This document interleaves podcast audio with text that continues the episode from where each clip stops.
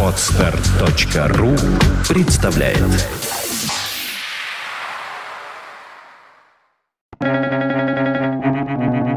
Свободное радио Компьюлента. Фантазия – это единственное наше оружие в борьбе с реальностью. Альберт Эйнштейн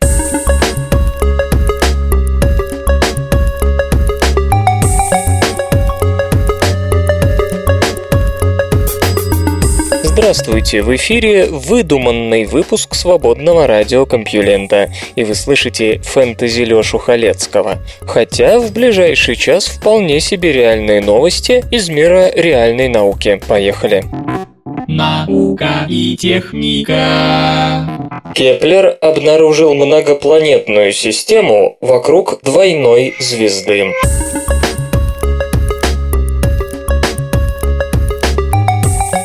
Система Кеплер-47, исследованная специалистами НАСА и обсерватории Макдональда США с помощью данных Кеплера и ряда других телескопов, оказалась одним из первых известных кандидатов в многопланетные системы вокруг двойных звезд. Она находится почти в пяти тысячах световых лет от Земли, в созвездии Лебедь. Находка, как полагают астрономы, поможет окончательно решить вопрос о потенциальной обитаемости систем двойных звезд, некогда предполагавшихся слишком нестабильными для формирования устойчивых планетных систем. Главная звезда, Кеплер-47, по массе почти двойник Солнца, правда ее светимость составляет всего 84% от солнечной. Младший компаньон, красный карлик М-класса, втрое уступает старшему брату по массе, имея всего 1% от солнечной светимости. Самая близкая к центру системы планета Кеплер-47b по радиусу в втрое больше Земли, в 2,98 раза, почти Нептун или Уран.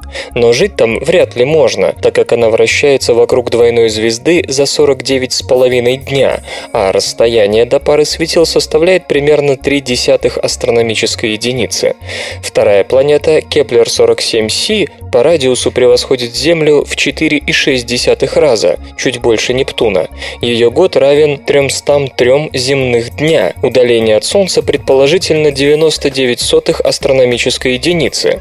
Находится ли она в обитаемой зоне, где температура поверхности планеты позволяет существование жидкой воды? Астрономы из обсерватории Макдональда полагают, что да, но чисто теоретически. Теоретически, потому что размеры планеты слишком велики, и это значит, что речь идет о гиганте, не очень-то пригодном для жизни в нашем понимании этого слова. Хотя точных масс у астрономов пока нет из-за чрезвычайно сложного расчета для системы двойной звезды, верхний предел возможных масс для Кеплера 47b составляет 2,7 массы Юпитера, а для Кеплер 47c 28 масс Юпитера.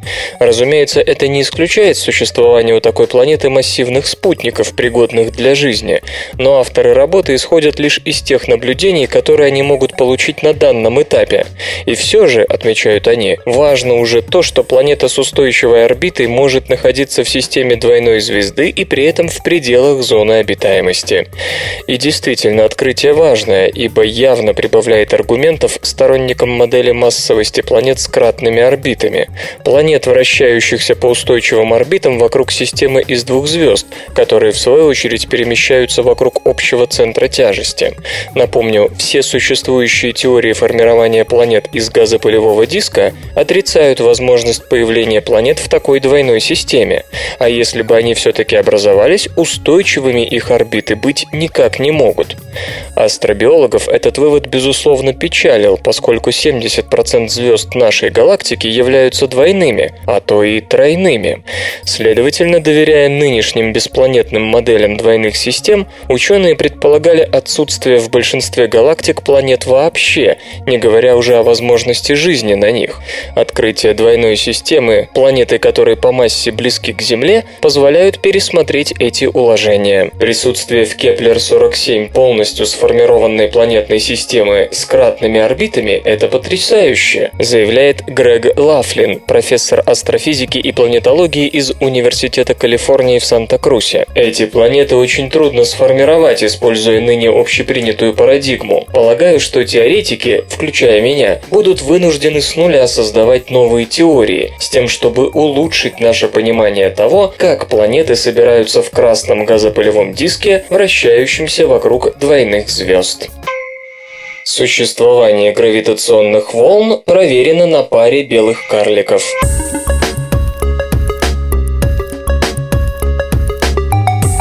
Астрономы под руководством Джей Джей Хермеса провели тщательный анализ изменений орбит двух белых карликов в двойной системе SDSS J065133.338 плюс 284423.37 или давайте просто сокращенно J0651, отстоящей от Земли на 3000 световых лет. Она примечательна тем, что каждые 6 минут один из двух белых карликов скрывается по отношению к земному наблюдателю за своим компаньоном.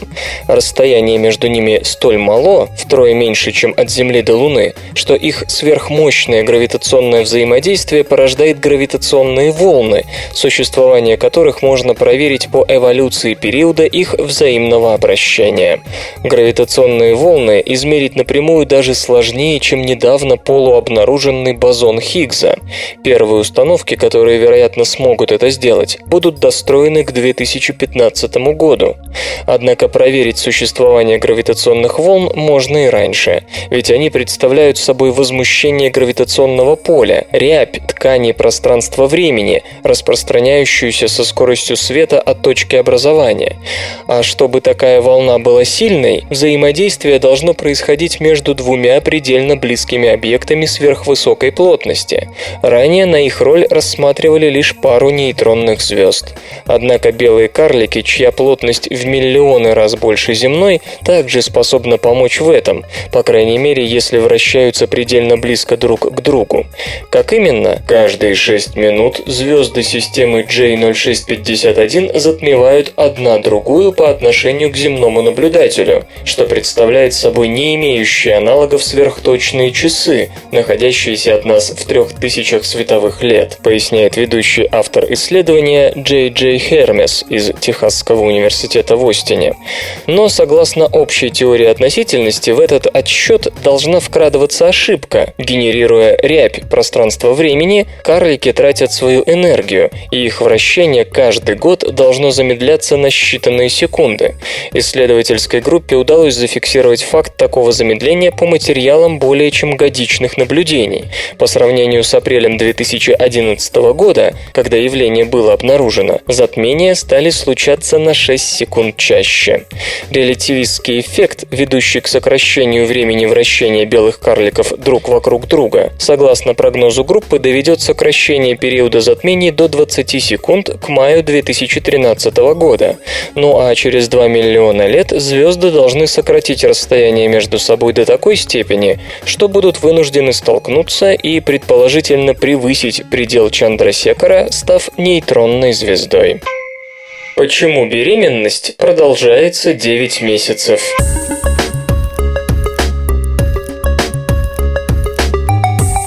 Человеческие младенцы рождаются беспомощными, что антропологи давно привыкли объяснять размерами женского таза. Если у плода еще немного увеличится мозг, он просто застрянет в родовых путях. Однако новое исследование говорит, что дело может быть в другом – в материнском обмене веществ. О недоразвитости наших детенышей по сравнению с другими приматами можно судить по следующему параметру. К моменту рождения наш мозг успевает вырасти менее чем на 30%, 10% по сравнению со взрослым состоянием, а у наших ближайших родственников шимпанзе примерно на 40%. Чтобы достичь такого уровня, плоду пришлось бы оставаться в утробе 18-21 месяц вместо 9. Это отмечал еще Адольф Портман в книге «Зоолог смотрит на человечество». Антропологи предположили, что эволюция решилась на компромисс между большим мозгом новорожденного и узким тазом, необходимым для хождения на двух ногах. Холли Дансуорт из Университета Род-Айленда готова опровергнуть устоявшиеся мнения. По ее словам, размеры тела здесь вообще ни при чем. С учетом наших габаритов мы занимаем лишь второе место по продолжительности беременности после орангутангов. В действительности наши женщины пребывают в положении на 37 дольше, а не меньше, горилл и шимпанзе. К тому же мозг ребенка на 47% больше, чем мозг детеныша гориллы, который по своим размерам занимает второе место среди приматов. Да и в целом новорожденные дети вдвое больше только что родившихся горилл. Наши младенцы больше даже с учетом размеров тела женщин и самок горилл. Иными словами, наши дети рождаются совсем не маленькими, если подходить к ним со средними данными для приматов. Далее госпожа Дансорт и ее коллеги развенчивают миф об эволюционном компромиссе. Широкие женские бедра вовсе не мешают им ходить и бегать, то есть они не менее эффективны с энергетической стороны, чем мужские. Более того, чтобы рожать детей с мозгом, развитым на 40%, достаточно расширить таз всего на 3 см, что в пределах нормы. Никакой дополнительной энергетической нагрузки не потребуется. Так почему же беременность длится 9 месяцев? Метаболизм. Вот в чем причина, говорят исследователи. К концу шестого месяца женщины тратят энергии вдвое больше обычного на поддержание основных процессов обмена веществ. Чем дальше, тем тяжелее становится это бремя, а человеческий организм способен превысить нормальную скорость метаболизма лишь в 2-2,5 раза, с редкими исключениями вроде профессиональных велосипедистов. Выходит, мать в определенный момент просто не может перерабатывать энергию со скоростью, необходимой для дальнейшего вынашивания. Эволюционный биолог Джон Флигл из Университета штата Нью-Йорк в Стоуни-Брук, отдавая должное корректности и подробности исследования, полагает, что нынешняя ситуация сложилась задолго до изобретения сельского хозяйства. Около 10 тысяч лет назад, благодаря появлению производящего хозяйства, люди стали лучше питаться, поэтому и эмбрионы за 9 месяцев стали вырастать такими крупными. Быть может, до этого дети рождались более развитыми и беременность продолжалась дольше. Кроме того, думать о том, что рождение беспомощного младенца недостаток, не совсем правильно, полагает господин Флигл. Зато человеческое потомство может учиться на собственном опыте. Биологический антрополог Венда Треватан из Университета штата Нью-Мексико отмечает, что коллеги не учли размер и форму плеча плода, которые тоже могут сыграть важную роль при родах. Интернет и связь. Вышел браузер Firefox 15.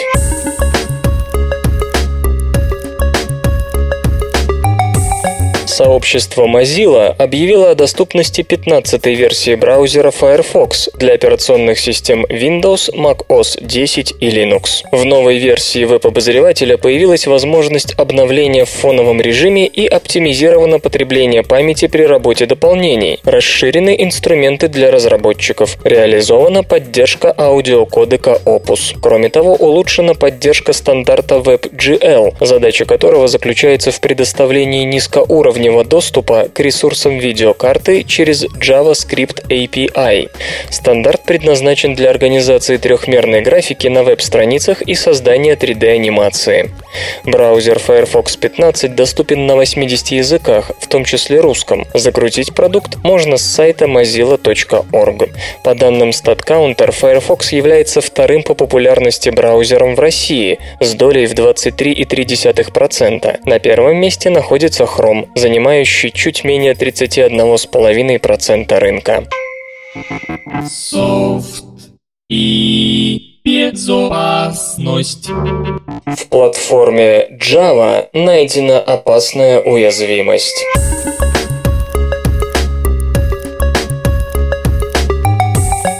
Платформе Java, поддержкой которой занимается корпорация Oracle, выявлена опасная уязвимость, угрожающая миллионам пользователей по всему миру.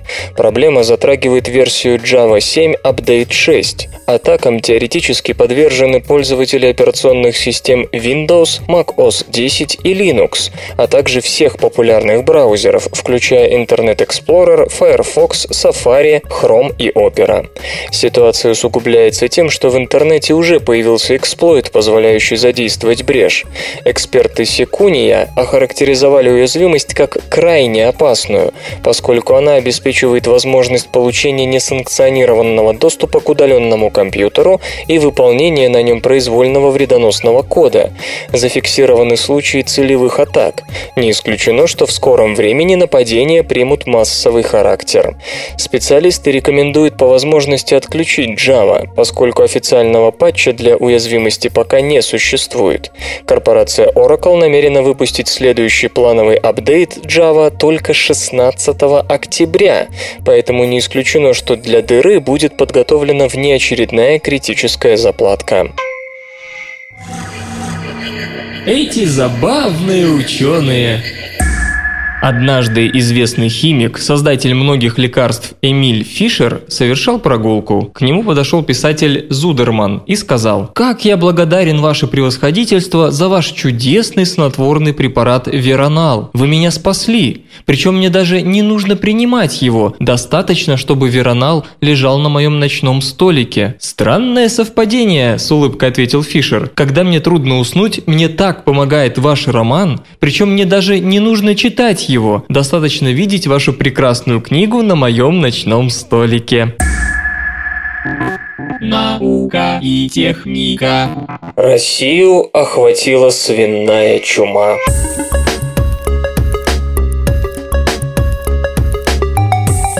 Российские власти сжигают десятки тысяч свиней и закрывают дороги в попытке сдержать новую вспышку африканской чумы свиней.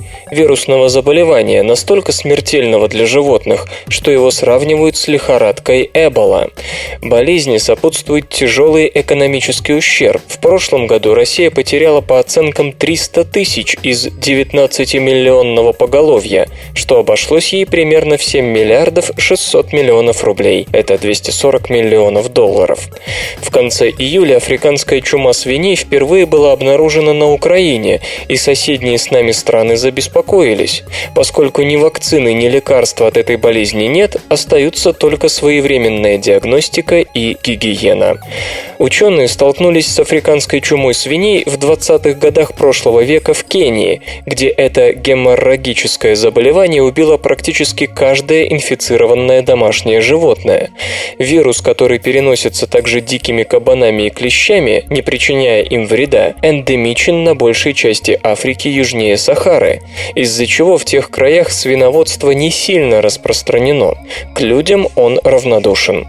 В 1957 году вирус вынурнул в Португалии, после того, как свиней в окрестностях Лиссабонского аэропорта покормили зараженными объедками. Вирусные частицы способны пережить обработку мяса. Затем он ударил по Испании. Импорт ветчины из этого региона, в том числе популярный хамон иберико, был запрещен во многих странах вплоть до середины 90-х. Нынешним вспышкам в России и на Украине предшествовала грузинская вспышка 2007 года. Линда Диксон из Института здоровья животных отмечает, что в Грузии вирус обосновался в результате бездействия властей. Оттуда он проник в Азербайджан, Армению, на Северный Кавказ и впоследствии распространился по всей России. Хуан Лубрат, главный ветеринарный врач продовольственной и сельскохозяйственной организации ООН, указывает на то, что для Украины вспышка не стала неожиданностью. Забито 208 свиней, введен карантин. Следующими на очереди могут стать Молдова, Беларусь и страны Балтии. На востоке заболевание обнаружено на пороге Казахстана, который, что немаловажно, имеет протяженную границу с Китаем с его миллиардом свиней. Кроме того, Китай рискует ввести вирус в ходе активной торговли с Африкой. В Европе действуют строгие меры биологической безопасности и гигиены, но тамошние специалисты все равно с тревогой наблюдают за развитием ситуации. Господин Лубрат отказывается давать прогнозы. «Не просите меня смотреть в хрустальный шар». Неопределенность усугубляется тем, что африканская чума свиней распространяется несколькими способами. Например, свиньи могут оставить вирусные частицы в тех транспортных транспортных средствах, которые использовались для их перевозки. Необходимо обеззараживать грузовики после каждой партии. Точно так же фермеры должны принимать соответствующие меры после каждого контакта со свиньями. Но дикие кабаны, не признающие границ между Россией и Европой, не поддаются контролю. Загрязненные продукты из свинины, которыми кормят свиней, тоже могут стать источником заражения, поэтому следует исключить человеческие объекты из свиного рациона или же подвергать их стерилизации. В странах Европейского Союза эта практика уже запрещена. Помню, видела в Найроби показательную сцену, рассказывает госпожа Диксон. У хозяина маленькой фермы была плита с большой кастрюлей, и свиньи ели только из нее. Кроме того, свинарник окружала дорожка из дезинфицирующего средства. Продовольственная и сельскохозяйственная организация ООН предупреждает, что дальнейшее распространение африканской чумы свиней может привести к большим убыткам. Россия не экспортирует свою свинину, но торговые ограничения больно ударят по другим странам, в которых заболевание станет эндемичным. Денис Колбасов, директор Всероссийского НИИ ветеринарной вирусологии и микробиологии Россельхозакадемии, подчеркивает, что чиновники не любят дорогие контрмеры вроде выбраковки и карантина, а фермеры зачастую просто не сообщают о подозрительных случаях из страха потерять средства к существованию. Если вы мелкий производитель, то потеря всех пяти свиней обернется для вашей семьи катастрофой, подтверждает господин Лубрат. Именно это и происходит в Европе и Африке. Африканская чума свиней особенно дорого обошлась Южной Осетии во время грузинской войны 2008 года, ведь многие фермеры не могли выращивать сельскохозяйственные культуры и полагались на скот. Пока здравоохранители концентрируются на сдерживании распространения африканской чумы свиней, ученые обдумывают возможность создания вакцины. Свиньи, которым повезло выжить, оказываются в лабораториях. Специалисты пытаются выяснить, какие из примерно 175 генов вируса заставляют срабатывать иммунную систему. Затем будет синтезирован безвредный вирусный геном, который ляжет в основу вакцины. Кроме того, выявление и выключение болезнетворных генов позволит создать так называемую ослабленную вакцину. В долгосрочной перспективе это самое действенное средство, только оно может остановить триумфальное шествие вируса. Рукопожатия шимпанзе выдают начатки культуры.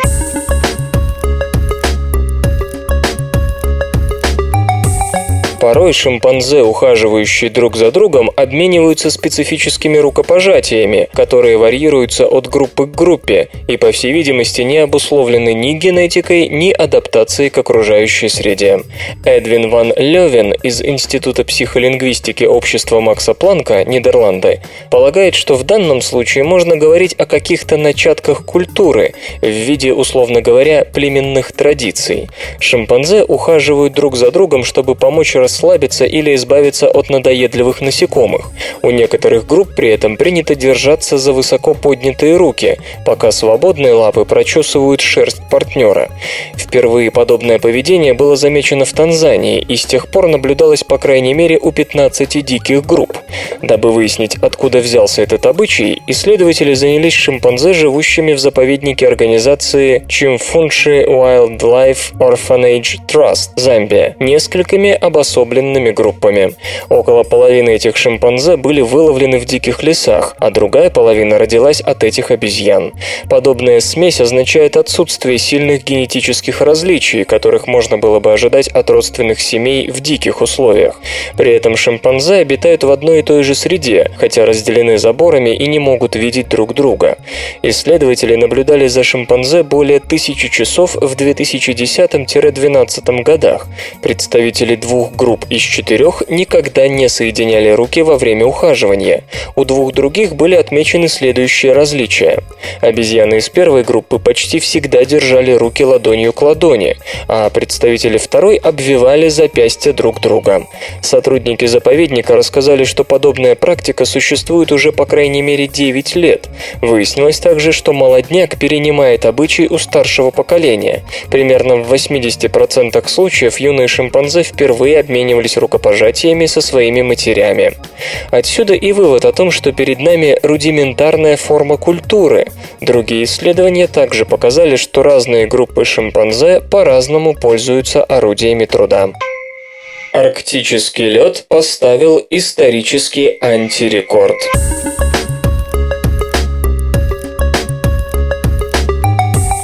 26 августа 2012 года площадь Северного Ледовитого океана, покрытая льдом, оказалась ниже исторического минимума, зарегистрированного в 2007 году. Тогда было 4 миллиона 170 тысяч квадратных километров. 26 августа этого года она составила 4 миллиона 100 тысяч квадратных километров, сообщают НАСА и Национальный центр данных по исследованию снега и льда. В апреле 2000 2012 площадь распространения морского льда в Арктике почти достигла среднего показателя, но свое черное дело сделали периоды интенсивной потери льда в июне и августе. В 2007 высокое давление над морем Бафорта и низкое над северо-восточной Евразией привлекло в Арктику теплые ветры, которые растопили лед и оттолкнули его от берегов Сибири и Аляски. Такая же ситуация сложилась и в 2012, однако на этот раз метеорология метеорологическая картина была менее стойкой. Тем не менее, скорость таяния льда доходила до 150 тысяч квадратных километров в сутки, что вдвое с лишним выше среднего долгосрочного показателя. К началу июля морской лед Арктики на три недели опережал свое обычное расписание, но затем несколько замедлился. В начале августа быстрое таяние возобновилось. Поскольку обычно минимум приходится на сентябрь, скорее всего новый антирекорд по итогам сезона кажется ошеломительным. Это не единственное неординарное событие в Арктике этого года. В июле были зарегистрированы необычно интенсивное таяние гренландского ледникового щита и отделение айсберга от ледника Петерман. К началу августа почти открылся северо-западный проход, но потом лед кое-где вернулся. Метановая загадка конца 20 века, кажется, решена.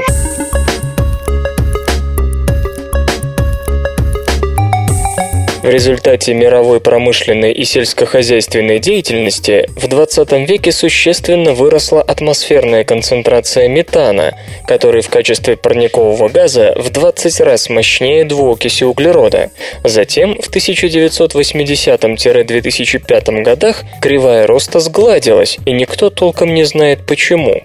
Дональд Блейк из Калифорнийского университета в Ирвайне, США, и его коллеги на стороне тех, кто считает, что все дело в изменении работы с ископаемыми видами топлива. В частности, сократилась утечка природного газа, метан его основной компонент, во время разведки, а на нее, по оценкам, приходилось до 70% снижения роста атмосферной концентрации метана в конце прошлого века. Исследователи пришли к такому выводу путем анализа проб воздуха, метана и этана, взятых почти за три десятилетия в различных уголках земного шара. Этан – наиболее распространенный неметановый метановый углеводород в атмосфере планеты. При этом у него в основном те же источники, что у метана. Поскольку оба вещества испускаются с характерным соотношением, ученые смогли оценить влияние различных факторов на замедление метановых выбросов.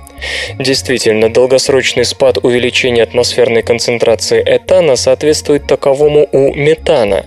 Помимо более аккуратного захвата природного газа, свою роль сыграло резкое снижение практики отвода газа прямо в небо, и сжигания метана из нефтяных месторождений как ненужного побочного продукта. Хорошо, но почему же с 2007 года атмосферная концентрация метана вновь начала увеличиваться, да с ускорением? Большинство специалистов указывает на таяние вечной мерзлоты и рост температуры воды.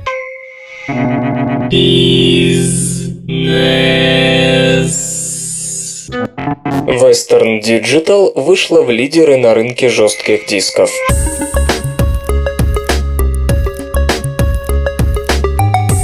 iSupply оценила рыночные доли ведущих производителей жестких дисков во второй четверти 2012 года. С апреля по июнь по подсчетам по всему миру было реализовано около 157 миллионов винчестеров.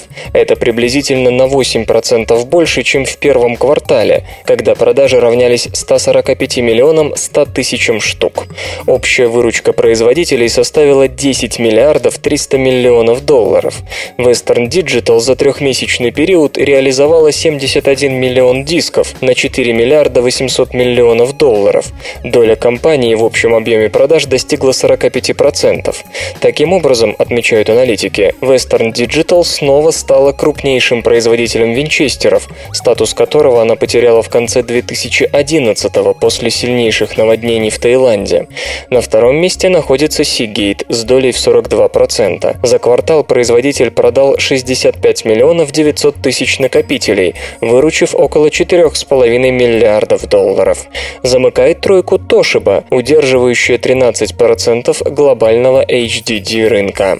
Корпорация реализовала 20 миллионов 100 тысяч винчестеров на миллиард 100 миллионов долларов. Несмотря на восстановление отрасли жестких дисков, аналитики считают, что ожидать снижения цен до докризисного уровня стоит не раньше 2014 -го. Объясняется это прежде всего высоким спросом на накопители и монополизацией рынка. В 2013 году смартфоны станут самым популярным типом сотовых аппаратов.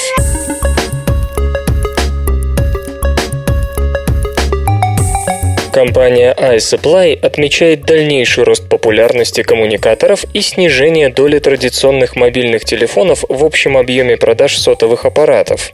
В 2011 по оценкам на смартфоны пришлось 35% от суммарного объема поставок трубок. В текущем году, как ожидается, показатель вырастет до 46%, а в 2013 достигнет 54%.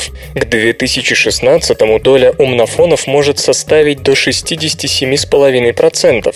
Мобильные телефоны с расширенным функционалом в прошлом году занимали 46% рынка. В 2012 на них придется около 41% в общем объеме поставок, а в 2016 приблизительно 28%. На долю аппаратов начального уровня и недорогих телефонов в текущем году придется примерно 14% поставок, а в 2016 только 4,2%. По оценкам IDC, во втором квартале по всему миру было реализовано около 406 миллионов сотовых аппаратов, что на 1% больше по сравнению с 2011, когда продажи составляли 401 миллион 800 тысяч штук. При этом поставки смартфонов подскочили в годовом исчислении на 42,1% со 108 миллионов до 154 миллионов штук. Музычный перапынок.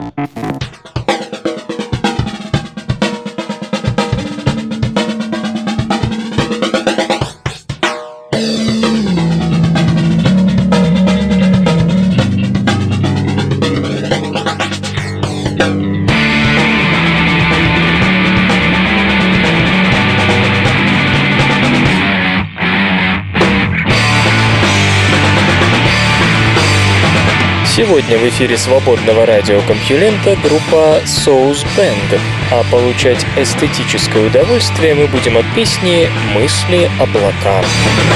Все небо мысли облака. На вопросы не ответив Я скажу себе, оставь меня пока. Исчезну на рассвете Утопив в ладонях рук своих себя Мои мысли встретив взглядом.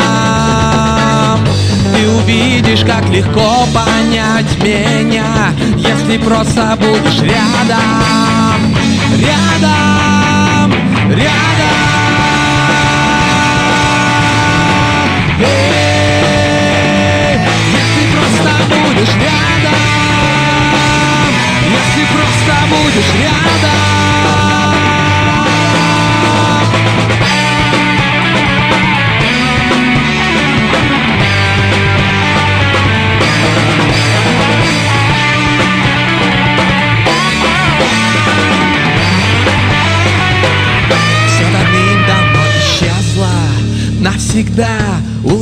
Улыбнувшись краем глаза Я шепну тихонько мысли, как вода Не поймаешь их ни разу.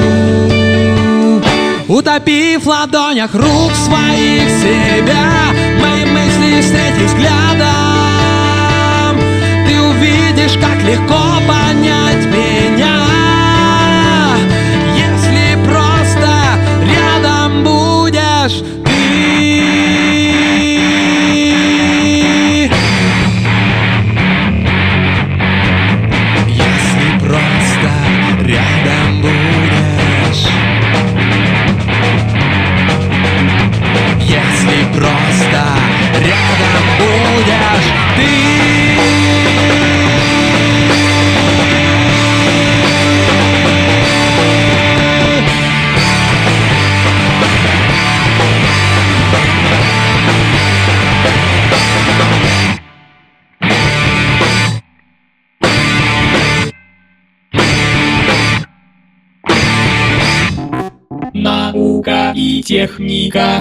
Новые мембраны удешевят топливные ячейки.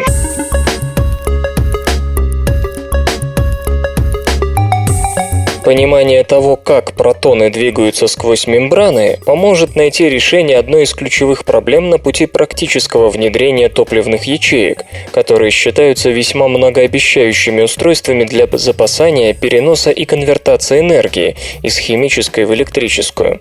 К сожалению, топливные ячейки сейчас слишком дороги, и если бы удалось разработать мембраны, способные выдержать более высокие температуры и позволяющие протонам свободно проходить сквозь себя, то можно было бы отказаться от использования дорогостоящей платины. Но тогда кто и как будет нагревать такие ячейки? Разработку альтернативных устройств сотрудники Тихоокеанской северо-западной национальной лаборатории США начали с компьютерной симуляции нескольких тысяч молекул, которые могли бы пригодиться при производстве мембран топливных ячеек. При этом ученые анализировали влияние самых разных молекулярных параметров, включая длину боковой цепи, цепи, которая всегда заканчивалась сульфонатной группой, обращенной к находящейся внутри мембраны водной фазе. Простая логика подсказывает, что использование молекул, содержащих более короткие боковые цепи, приведет к образованию более широкого центрального водного канала и даст протонам больше свободы для движения, позволяя им двигаться быстрее. Эх, если бы! Ученые с удивлением обнаружили, что длина боковой цепи не играет тут ровным счетом никакой роли. Слишком длинные цепи просто складываются, не оказывая блокирующего воздействия на водный канал. Теоретические данные были подтверждены экспериментом, в ходе которого испытывалось несколько мембран на основе перфторированных сульфонных кислот с разной длиной боковой цепи, несущей сульфонатную группу. Ну а сейчас ученые исследуют еще один открытый ими любопытный эффект – малопродуктивное перемещение протона между сульфонатными группами. Кроме того, они заинтересовались возможностью повышения эффективности трансфера протонов в случае замены воды на ионную жидкость. Представлен энергетически автономный робот для океанологических исследований.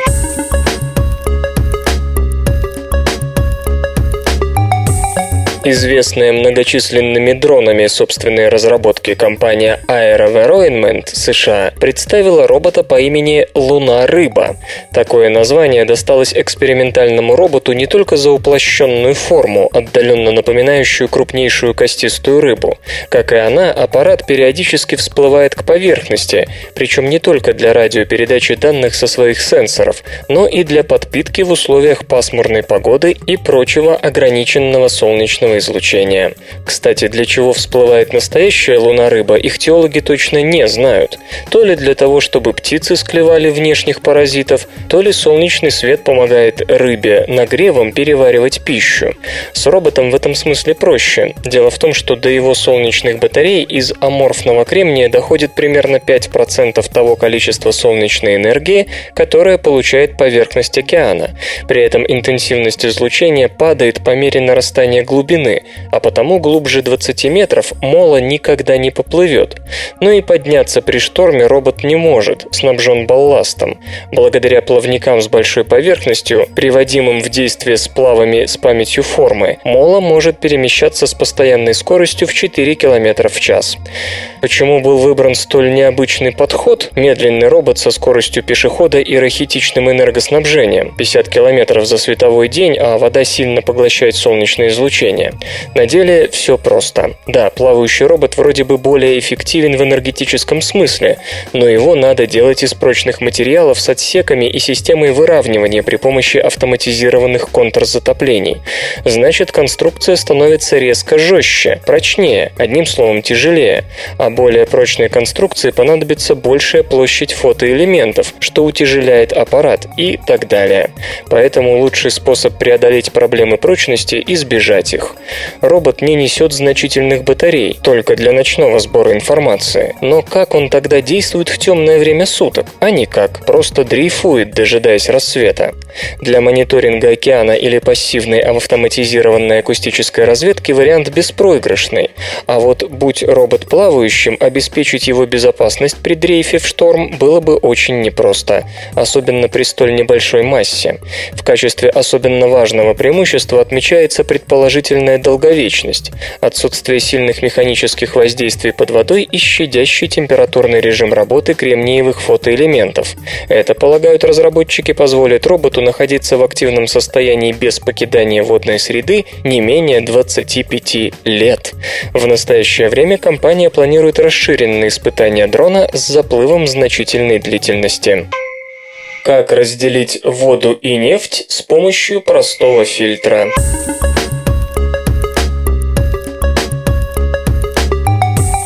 Нефть и вода стараются избегать общества друг друга, но если приложить достаточное количество усилий для их смешивания, диспергировав одну в другой, то их обратное разделение становится практически невозможным. Фракционная перегонка далеко не всегда является подходящим вариантом.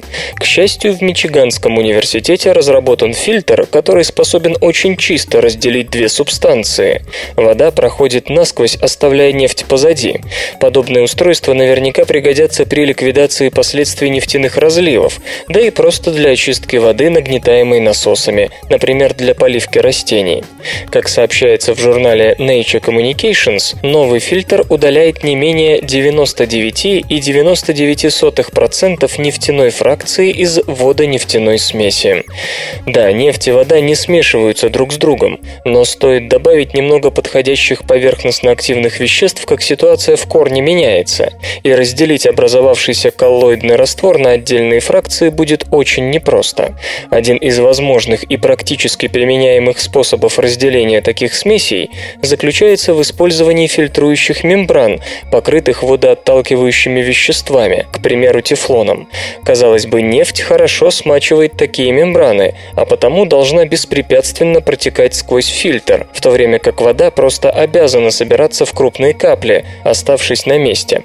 Но практика Практика показывает, что метод обладает множеством недостатков. Так, поскольку вода тяжелее нефти, последнюю нужно постоянно продавливать сквозь толщу первой, что помимо расхода энергии приводит к частым засорам. Создавая свой фильтр, мичиганские ученые пошли от обратного. Пусть вода протекает, а нефть остается. Такой фильтр будет работать сам по себе просто за счет гравитации. Для этого основа фильтра, в качестве которой может выступать простая фильтровальная бумага или полиэстеровая ткань, погружалась в раствор, содержащий, сейчас сложные слова, флюородецилпроизводная полиэдрального олигомерного силсесквиоксана и полиэтиленгликольдиакрилат. После этого мембрана выдерживалась под ультрафиолетовым светом для полимеризации водорастворимого акрилата. Через минуту затвердевшая мембрана была готова к использованию. При помещении на такой фильтр водонефтяной смеси полиэтиленгликольдиакрилат взаимодействует с водой, образуя вокруг себя гидратную оболочку, что приводит к возрастанию гидрофильности материала мембраны до абсолютного максимума. Остальная вода с легкостью проходит через фильтр, оставляя после после себя нефтяные капли. Железо и гаджеты.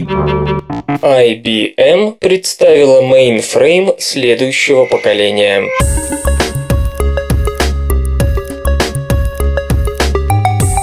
Корпорация IBM анонсировала вычислительный комплекс zEnterprise EC12, свой самый мощный и технологически развитый мейнфрейм. Мейнфреймы предназначены для организации централизованных хранилищ данных большой емкости и выполнения интенсивных вычислительных работ. Отмечается, что в создании EC12 вложено более миллиарда долларов. Система предназначена для финансовых учреждений, государственных заказчиков и крупных крупных корпоративных пользователей. Комплекс насчитывает 101 вычислительное ядро с тактовой частотой до 5,5 ГГц. По заявлениям IBM, Mainframe EC12 обеспечивает на 25% более высокую производительность по сравнению с предшественником, системой Z196, выпущенной около двух лет назад. В модели EC12 предусмотрены расширенные средства обеспечения безопасности. В частности, для защиты защиты данных и транзакций служит специальный сопроцессор Crypto Express 4S, разработанный подразделением IBM Research. Он объединяет аппаратные средства и программные алгоритмы для удовлетворения требований различных отраслей промышленности в разных географических регионах.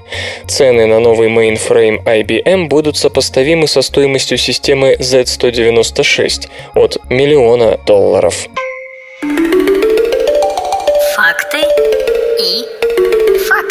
А знаете ли вы, что четверть ежегодной мировой добычи меди идет на производство компьютеров и другой цифровой техники?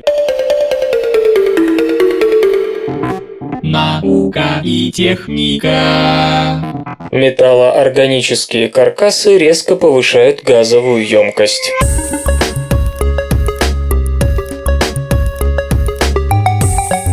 Выяснилось, что металлоорганические каркасы – высокопористые материалы, подходящие для хранения таких газов, как водород и метан, способны удерживать куда больше объем газа, чем считалось.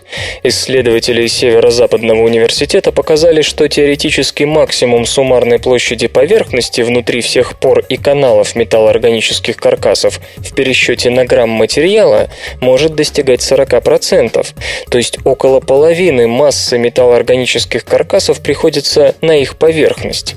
Свои теоретические изыскания ученые подкрепили вполне практическими результатами, получив два новых металлоорганических каркаса с рекордными величинами площади поверхности в пересчете на грамм материала.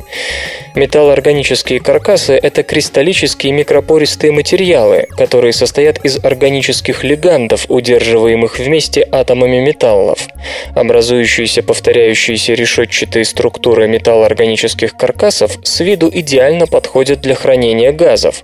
До сих пор лучшие материалы подобного рода обладали площадью поверхности около 6000 квадратных метров на грамм. Применительно к созданию топливного водородного или метанового бака для автомобиля это считается абсолютным минимумом. Ученые под руководством Джозефа Хаппа из Северо-Западного университета показали, что куда большие величины площади поверхности на грамм материала могут быть достигнуты при грамотной модификации структуры органических легандов. На сегодня такие леганды представляют собой в основном длинные ленты бензольных колец. На основе проведенного компьютерного моделирования удалось выяснить, что переход от использования фенильных групп к намного менее объемным ацетиленовым группам позволит достичь площади поверхности, равной 14 600 квадратных метров на грамм. Но это в теории, а на практике новые леганды помогли ученым синтезировать два металлоорганических каркаса с показателями, превышающими 7000 квадратных метров на грамм, значительно обойдя предыдущий рекорд, при этом сильно не дотянув до нового теоретического максимума. Кстати, старый теоретический максимум лежал в районе 10 тысяч квадратных метров на грамм. Создан жаропрочный сплав с нанокристаллической структурой.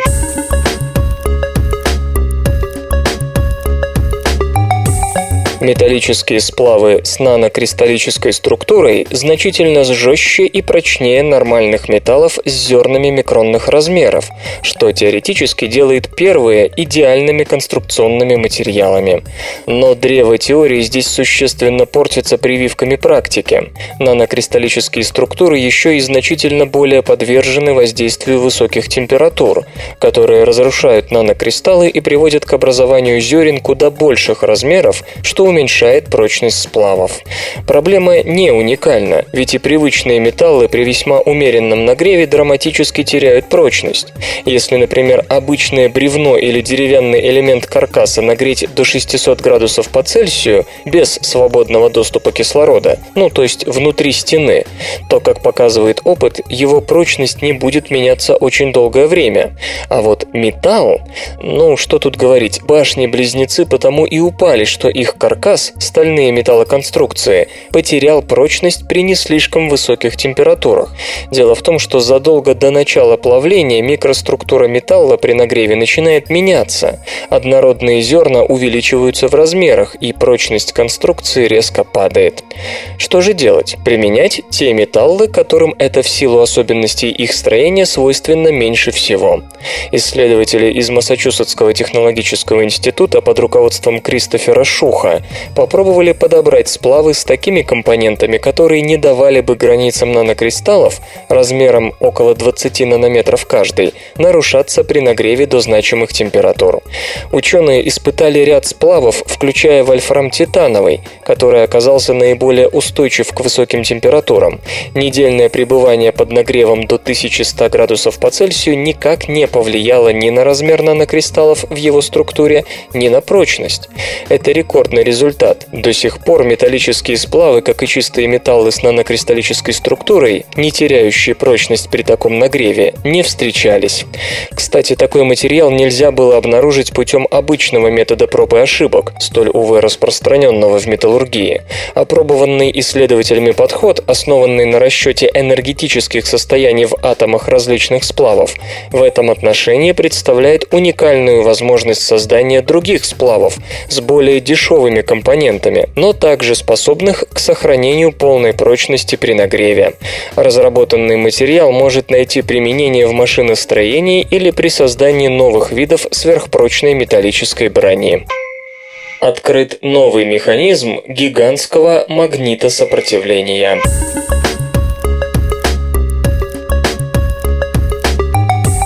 В Национальном институте материаловедения Япония открыт ранее неизвестный материал натрий хром-2О4, который демонстрирует новый тип эффекта гигантского магнитосопротивления. Сам материал был получен методом синтеза при ультравысоком давлении. Материалы, обладающие эффектом гигантского магнитосопротивления, способны на порядок менять свое электрическое сопротивление при приложении внешнего магнитного поля. Обобщая, можно сказать, сказать, что все известные на сегодня вещества с гигантским магнитосопротивлением являются сложными, оксидными фазами на основе оксидов марганца, ферромагнетизм ионов которого и несет ответственность за появление этого эффекта. Открытие сделано при проведении синтеза в условиях ультравысокого давления, целью которого было получение хромоксидной фазы со структурой кальциевого феррита. Причин для такой установки было две. Во-первых, кальций кальциевый феррит может обладать как одномерной кристаллической структурой, так и структурой, способной демонстрировать явление магнитной фрустрации, то есть невозможность одновременной минимизации энергии всех обменных связей, что препятствует антиферромагнитному упорядочению магнитных полей атомов железа. Во-вторых, оксиды тетравалентного хрома характеризуются особым электронным состоянием. Любопытно, что новый материал с гигантским магнитосопротивлением сопротивлением является не ферромагнитным металлом, как марганцевые структуры, а скорее антиферромагнитным полупроводником. Он сразу же продемонстрировал и другие достоинства в сравнении с традиционными марганцевыми материалами. Так, хотя эффект гигантского магнитосопротивления новинки зафиксирован в широком интервале температур, его механизм отличается от такового традиционных марганцевых оксидных фаз и позволяет избежать эффекта памяти, который возникает при разных температурах и магнитных полях у привычных веществ с гигантским магнитосопротивлением. У открытия есть и гораздо более значимое следствие. Прежде новые материалы с гигантским магнитосопротивлением искали только среди ферромагнетиков, резонно полагая, что гигантские магнитосопротивление и ферромагнетизм тесно связаны. Теперь же ареал таких поисков можно смело расширить на антиферромагнитные полупроводники, отсутствие у которых ферромагнитных свойств не мешает им проявлять гигантское магнитосопротивление.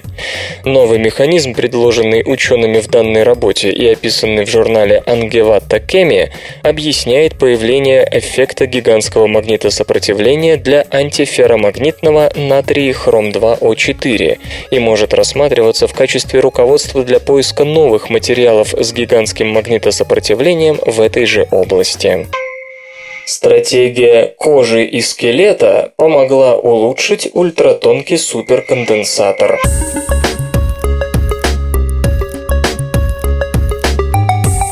Ультратонкие суперконденсаторы на углеродных нанотрубках и проводящих полимерах, благодаря своей легкости и гибкости, рассматриваются в качестве потенциальных источников тока для мобильных устройств будущего. И все бы хорошо, но они демонстрируют более низкую плотность мощности, чем можно было бы ожидать. А виной всему частичное наложение полимерных слоев, которое приводит к снижению электрической проводимости. Чтобы устранить эту проблему, исследователи из Китайской академии наук решили изменить устоявшуюся конструкцию, применив подход, названный ими стратегией скелета и кожи, когда одностенные углеродные нанотрубки играют роль скелета, а слои полианилина – кожи.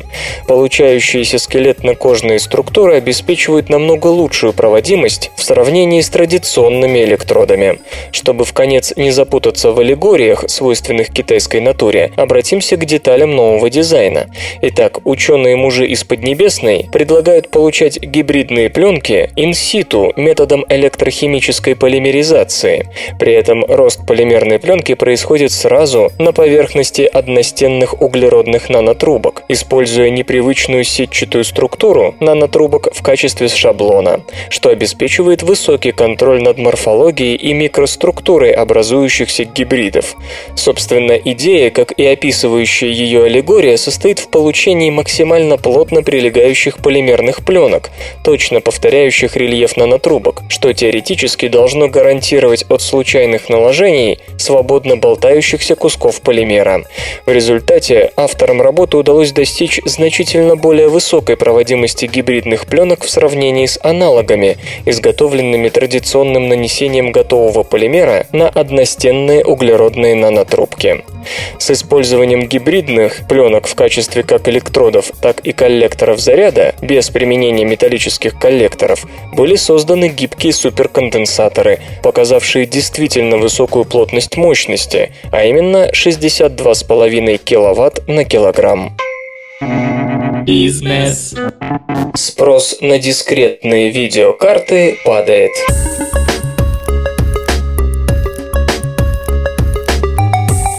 John Peddy Research обнародовала квартальную статистику по мировому рынку дискретных видеокарт, учтя продажи ускорителей для персональных компьютеров, серверов и рабочих станций в период с апреля по июнь.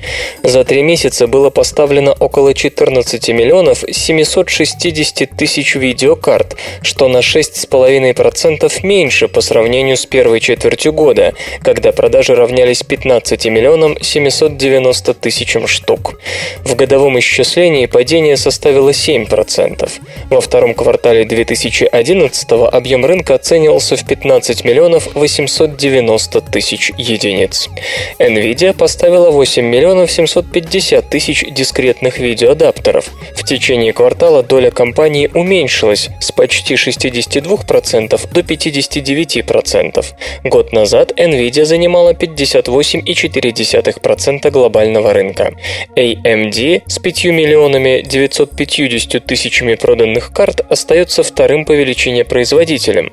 Доля компании в квартальном исчислении увеличилась с 37,8 до 40,3%.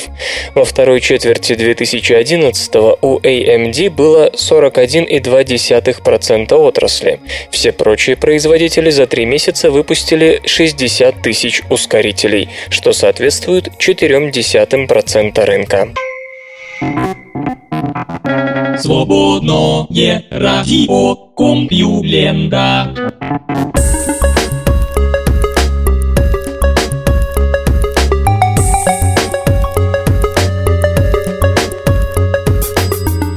Выдуманный выпуск СРК подошел к концу. Загляните на сайт компьюлента.ру, там новостей еще больше. Ну а меня, Лешу Халецкого, вы обязательно услышите завтра. Обещаю и держите себя в руках.